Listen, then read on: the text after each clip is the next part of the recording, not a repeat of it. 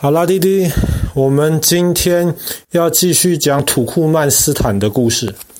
可是讲土库曼斯坦的故事之前呢，我们知道全世界其实有很多很多有名的大城市，比方说像欧洲就有巴黎呀、啊、伦敦啊，比方说非洲开罗。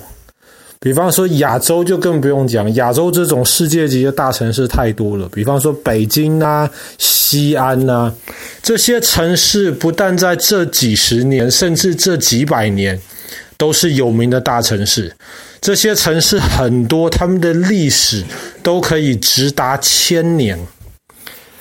但是爸爸今天要讲的土库曼斯坦的这一个城市，它可以是说。它可以被称为是我们不认识的城市中最大的。这个城市大概在八百年之前被认为很可能是当时全世界最大的城市。八百多年之前，当时这个城市可能有住五十万到七十万人。在八百多年之前，这个城市可能比当时。宋朝的首都开封，或者是南宋的首都杭州，比那个时候的君士坦丁堡、开罗或是伦敦，可能都还要大得多。但是这个城市你没有听过。爸爸在准备今天的哥哥的这个故事之前，老说爸爸也没有听过这个城市。这个城市今天的名字叫做莫夫。可是，在中国的历史上，对这个城市其实有忠实的记录。在历史上面，这个城市曾经被叫做目录，或是叫做马里乌。那么，这个城市我们今天从来基本上都没有听过。在土库曼斯坦，今天。这个呃，莫夫这个城市已经是一片废墟，现在也是世界文化遗产保留下来。这个城市大概有四千年的历史。传说当中，其实是亚历山大大帝东征的时候打败波斯帝国，建立这个城市。但是后来大家发现这个不是真的，在亚历山大之前，其实这个城市很可能就已经被建立了。后来呢，这个城市。波斯帝国、亚历山大，然后在罗马的那个时代，其实当时的人就已经知道这个城市。然后当时这个城市呢，很有趣，因为它的位置很特别，它在中亚，可是它是在丝绸之路的一个非常重要的地方。我们之前讲过，丝路是从中国开始，这样子一直穿过中亚，穿过西亚，然后可以到今天的土耳其的那一带。当时就有很多从中国来的一些绸缎、瓷器，透过这条丝绸之路，一直送到西方去。莫夫这个地方就在丝绸之路上面一个重要的位置，然后也是因为有非常多商人聚集，非常多四面八方的人来这边做生意，所以当时的莫夫其实是一个佛教的中心。当然，除了佛教之外，在那边也有人信仰仙教。后来罗马时代的时候呢，也基督教带到那边去。当然。等到伊斯兰教兴起了之后呢，这些其他之前在莫夫的宗教，后来基本上都消失了。那么那个地方就变成了一个非常伊斯兰教的一个城市。在伊斯兰文化里面，其实莫夫也是一个非常重要的地方。当时依然有很多有名的这些学者、这些科学家，他们都曾经在莫夫的图书馆或天文台留下他们的记录。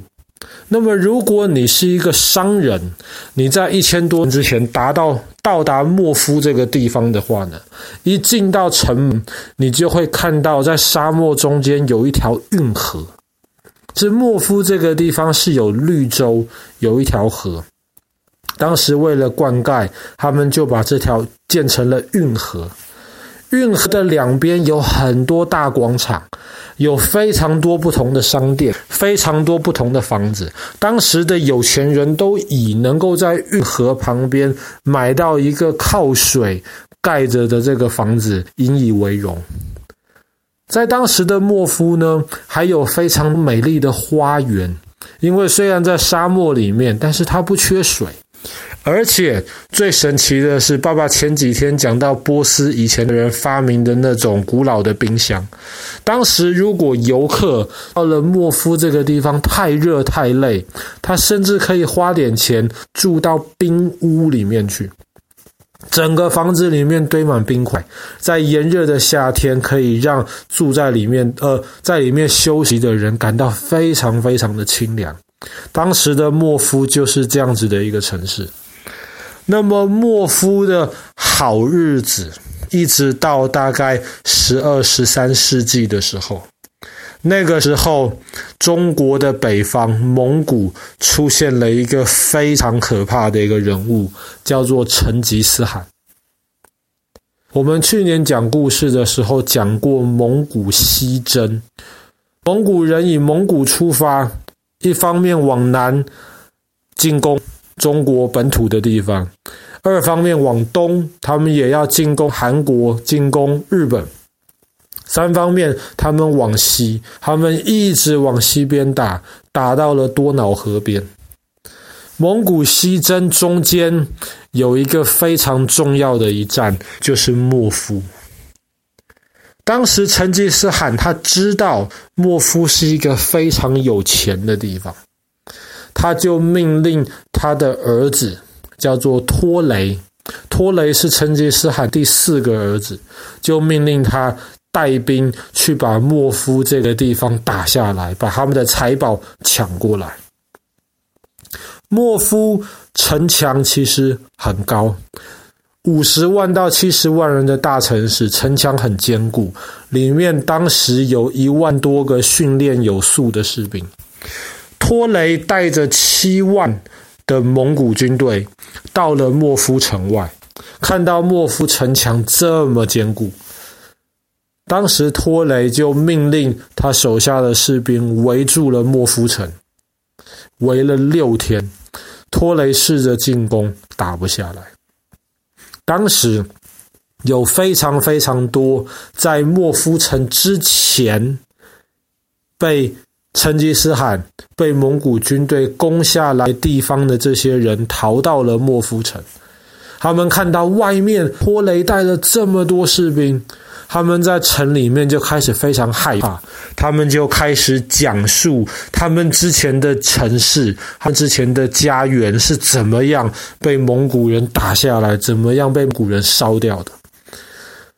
所以在第六天晚上，莫夫城里面的这些长老啊，这些贵族们就在一起做了一个决定。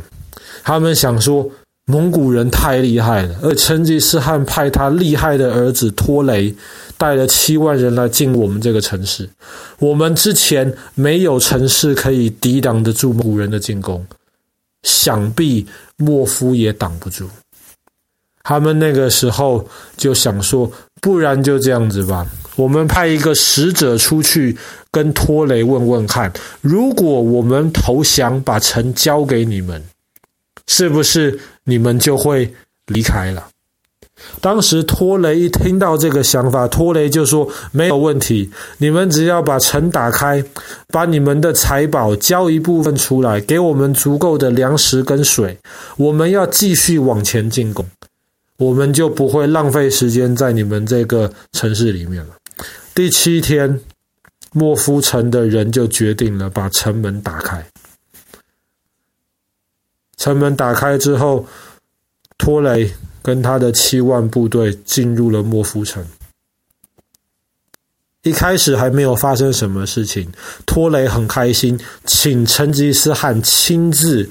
到莫夫城里面来，坐在原来城里面国王坐的这个宝座上面。成吉思汗就下令，把莫夫城里面全部的人杀光。全部的人，严格来说不是全部的人，留了四百个这些工匠，能够盖皇宫、盖房子的这些人没有杀，其他人全被杀光。当时，当时很多同时代的历史学家就说，当时很多蒙古士兵一个人可能杀了四百或是五百个莫夫的老百姓，不管男女老幼。当时的人的记录，莫夫城里面至少消失了五十万，最多人说七十万，有人说超过一百万条生命。这个是成吉思汗屠城的历史上最惨烈的一次。莫夫城就这样子，全部的财宝，这个城市全部的荣耀就这样子消失了。当这个城市被成吉思汗毁灭了之后，就轮到蒙古帝国来管辖这个莫夫城。一百年之后，莫夫城被重建，可是重建的莫夫城，它的规模远远没有办法跟曾经这个全世界最大、人口最多的城市相比。更何况重建之后没有多久，这个城市又因为战争的关系被毁掉。今天到莫夫城，你可以看到非常多伟大建筑留下来的遗迹，但是这个城市在历史上面，在世界地图上面已经找不到了。尽管它曾经是全世界最大的城市——土库曼斯坦的莫夫城。